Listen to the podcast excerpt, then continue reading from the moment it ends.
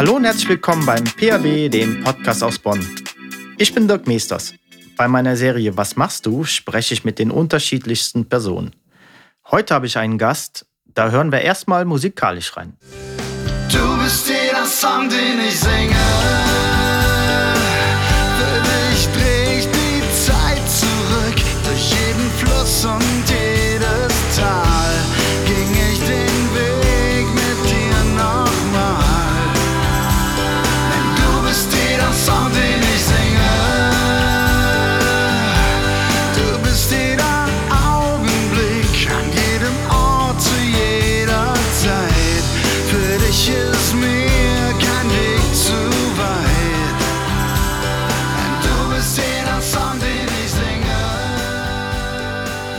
Ja, jetzt habt ihr ihn gehört. Du bist jeder Song, den ich singe. Und jetzt stell dich vor, wer ist mein Gast? Hallo, mein Name ist Michael C. Kent und ich freue mich darauf, ein bisschen mit dir, mit euch zu erzählen. Und erstmal danke für die Einladung. Hallo Michael, ja, toll, dass wir uns endlich treffen. Erzähl, du bist Sänger, Songwriter, Produzent und arbeitest seit vielen Jahren mit zahlreichen Größen in der Musik und auch unter anderem ganz eng mit Mickey Nauber zusammen. Den lieben Mickey kennen wir ja schon seit Jahren als Sänger der Domstürmer. Auf seinem Label Künstlerland Records, da werden deine Songs veröffentlicht. Gerade eben haben wir gehört, du bist jeder Song. Dann hast du unter anderem Piano Cowboy oder dein ganz neuer Song Augenblicke. Da werden wir gleich auch mal reinhören. Tolle Songs, die wirklich herausragend gesungen sind. Aber jetzt mal meine gemeine Frage. Wie kann man sich denn so lange verstecken und der Öffentlichkeit nicht präsent sein? Du bist ja echt ein super gut gehütetes Geheimnis. Wie geht das? Ja, wie das geht. Ähm, die Wahrnehmung der Leute, was Erfolg ist, das geht meistens über Fernsehen und Radio und das, das ist auch okay so. Aber es gibt eine ganze Armee von Profimusikern in Studios, auf Clubbühnen und so weiter. Wir führen eigentlich das gleiche Rock'n'Roll-Leben wie die Stars. Nur eben ohne Radio und Fernsehpromotion. Aber mit den gleichen Dramen, Komödien und etc. So viel zum Thema Formatradio, oder? Du hast mit sechs Jahren angefangen, Klavier zu spielen. Das klingt aber eher nach Klassik als Rock'n'Roll. Wie bist denn du dann zur Rockmusik gekommen? Ja, mit, mit elf Jahren habe ich Saxophon in einer Dixieland-Band gespielt. So Muppet Show-Thema und sowas. Und die anderen Jungs waren alle schon älter und beschlossen jetzt richtigen Jazz zu spielen. Ich hatte aber keine Ahnung, was richtiger Jazz ist. Und ich ging also in den damaligen Kaufhof, um Jazzmusik zu besorgen. Und wie es der Zufall will, brachte Queen gerade ein neues Album raus. Und das Queen-Album hieß Jazz. Ich fragte also den Verkäufer nach Jazz und er, ja, wie, Jazz? Da gibt's tausend Platten. Und ich so, ja, meine Freunde haben gesagt, ich soll mir Jazz anhören. Und da geht der Verkäufer hin und verarscht einen kleinen Jungen. Oh, wie gemein. Der gibt mir die Queen-Platte und sagt, hier, steht sogar Jazz drauf. Der lacht wahrscheinlich heute ja, noch. klar. Auf jeden Fall ging ich nach Hause und habe das komplette Album durchgehört. Ja. Und als der letzte Song durch war, hier dieses Don't Stop Me Now, Ja, Welthit. ja, da habe ich gedacht, okay, das ist also Jazz. Wahnsinn. Ha! Don't stop me now. Ja, das ist wirklich Wahnsinn. Denn wir leben ja in einer Zeit der Schubladen, oder? Und damals auch schon. Wie würdest du denn deine Schublade beschreiben? Was steht auf deiner Schublade groß draufgeschrieben? Musik für Erwachsene. Wow, das ging ja schnell. Das klingt ein bisschen verboten. Musik ab 18, Musik für Erwachsene? Wie meinst du das genau? Naja, wenn man heute als Ü40er Musik hören möchte, muss man sich entscheiden. An, an einem Ende Wacken, am anderen Ende Helene Fischer. Mhm. Oder halt beides. Ja. Aber früher gab's unendlich viel dazwischen. Toto, Billy Joel, Foreigner, Meat Love und so Ja. weiter und so weiter. Menge. Heute ne? gibt's das nicht mehr. Und schon gar nicht auf Deutsch. Meinst du denn, man kann diese Lücke einfach schließen? Hm, ich denke schon. Vielleicht ist ja an der Zeit, ein bisschen Werbung zu machen für meinen Song Augenblicke. Na, dann kann ich die Hörer mal selbst ein Bild machen. Also, Michael C. Kent, Augenblicke, jetzt bei YouTube und auf allen Portalen. Michael, so viel also zum aktuellen Werbeblock, ne? den wir natürlich gern unterstützen. Ich würde sagen, wir hören da einfach mal rein. Es sind die Nächte, die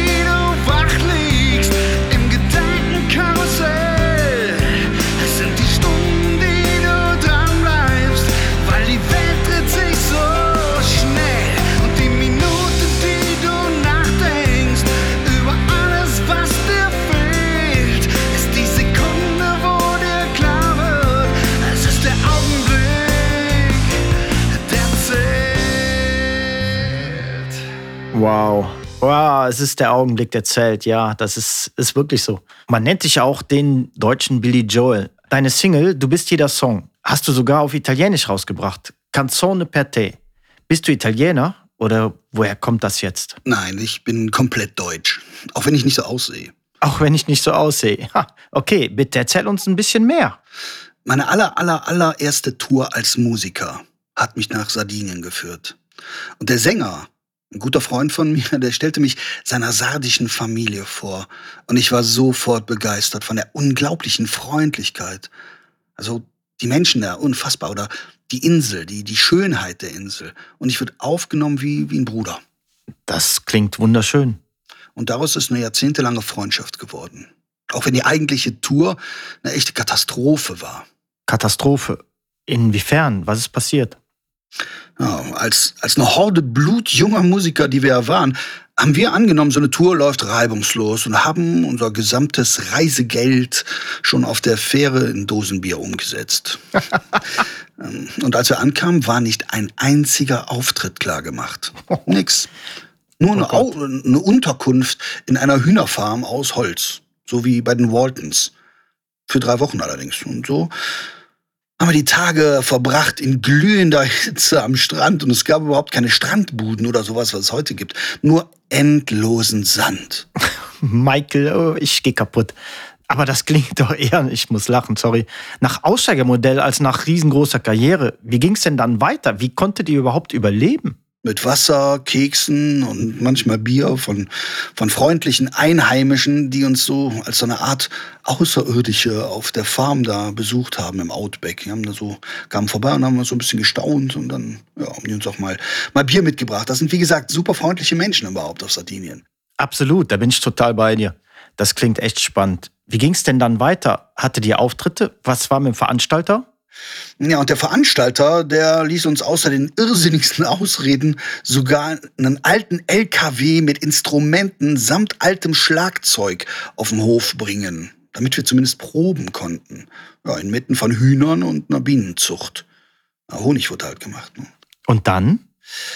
Ah, und dann, dann geschah das Wunder in Gestalt eines, ich sag mal, hm, ehrenhaften örtlichen Geschäftsmannes. Der wollte seinem Sohn zu seinem ersten Auftritt als Vorband verhelfen. Und dann ging's los. Wurden Essen gegangen, getrunken, Hände geschüttelt und eine Menge palabert. Badabim, badabum. Und, und auf einmal ging alles ganz schnell. Badabim. Schon am nächsten Tag wusste das ganze Dorf, dass am Wochenende irgendwas los war. Und es war großartig. Als wir dann an jenem Abend ankamen, war der sonst der gleiche leere Strand, der war komplett anders, der war verwandelt.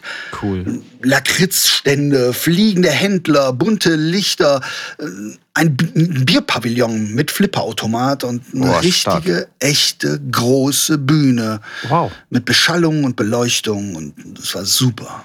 Also doch noch die große Bühne mit Beschallung und Beleuchtung. Das klingt doch dann echt an einem Happy End? Wir wurden gefeiert wie die Rockstars und ich durfte als besonderes Highlight vor der kreischenden italienischen Teenagerschaft, ich war ja selbst erst 19, einen Song als Sänger bringen. Und zwar Tell It Like It Is von Don Johnson. Ja, es war eine rauschende Ballnacht. Und ja, der Bierpavillon steht übrigens heute noch am Strand von San Giovanni in Muravera. Also das ist ja wirklich eine total verrückte Geschichte, ey. Was da alles drinsteckt, ein Hauch von Miami Vice in Form von Don Johnson mit Tell It Like It Is. Aber mal Sommer, Sonne, Strand und Meer. Dazu noch ein Bier im Bierpavillon am Strand von San Giovanni in Muravera auf Sardinien. Puh, Leute, also wenn, wenn das kein Zungenbrecher ist, dann weiß ich es nicht. Jetzt bist du aber doch auf vielen Ebenen unterwegs.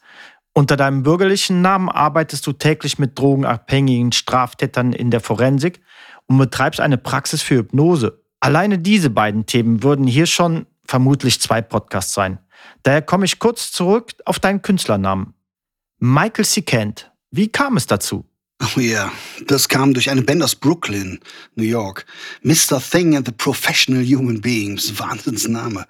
Äh, die spielten so Funk, so wie Prince oder James Brown. Und äh, die kamen in den 90ern ab und zu nach Krefeld. Und irgendwann schleppt mich ein Kumpel zu denen backstage und sagt zum Frontmann, hier, der Typ spielt genauso geil Saxophon wie du. Und der Frontmann schaut mich an und sagt, also frei übersetzt, Ja. ich weiß ja nicht, ob du mit meinem Zeug klarkommst. Und er meint dabei seine, seine Songs. Ich meine aber sein zweites Saxophon. Und ich sag so Oh. zu ihm, ich habe ein Sax von 1927 und wenn ich das spielen kann, Alter. kann ich alles spielen. Ja. Jawohl, donnerndes Gegröle von der Band und einer lacht, der Typ ist so ein Großmaul, das muss klar Kent sein. Yo, Superman.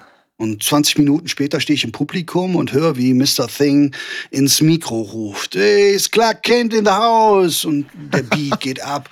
Ja, und dann bin ich auf die Bühne und es ging derart die Post ab. Stark. Nachher standen wir mit zwei Saxophonen gegenüber auf der Theke von der Kulturfabrik, während die Leute Friesengeist, das ist so eine Art Sambuka, über die Theke geschüttet und angezündet haben.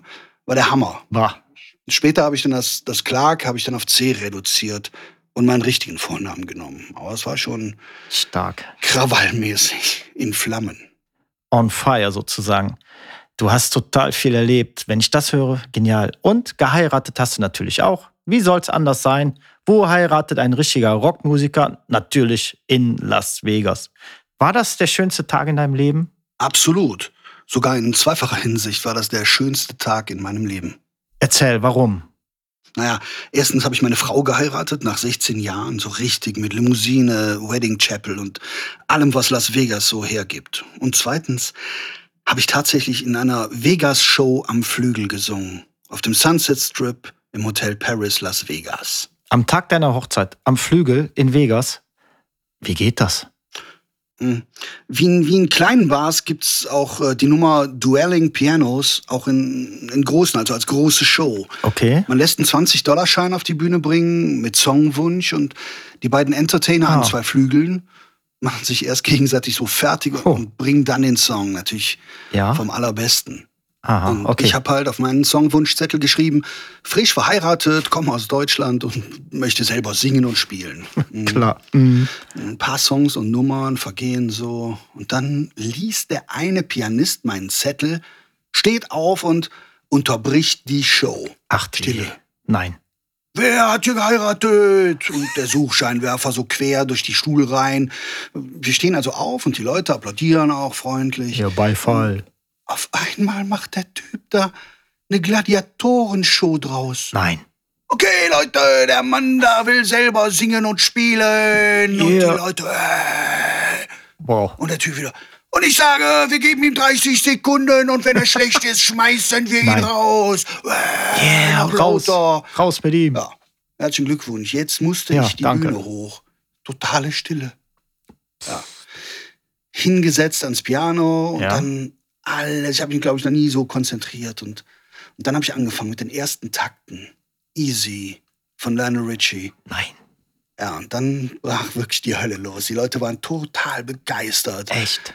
So dass ich nach dem Song noch eine Zugabe geben musste. Und Cool. das war wirklich die schönste Nacht in meinem Leben. Ja, Michael, hör mal, das kann ich total verstehen. Ich bitte dich. Und du am Piano da in Las Vegas.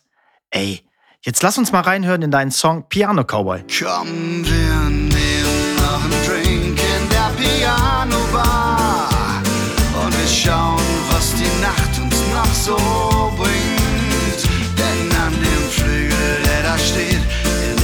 der Piano-Bar, sitzt ein Cowboy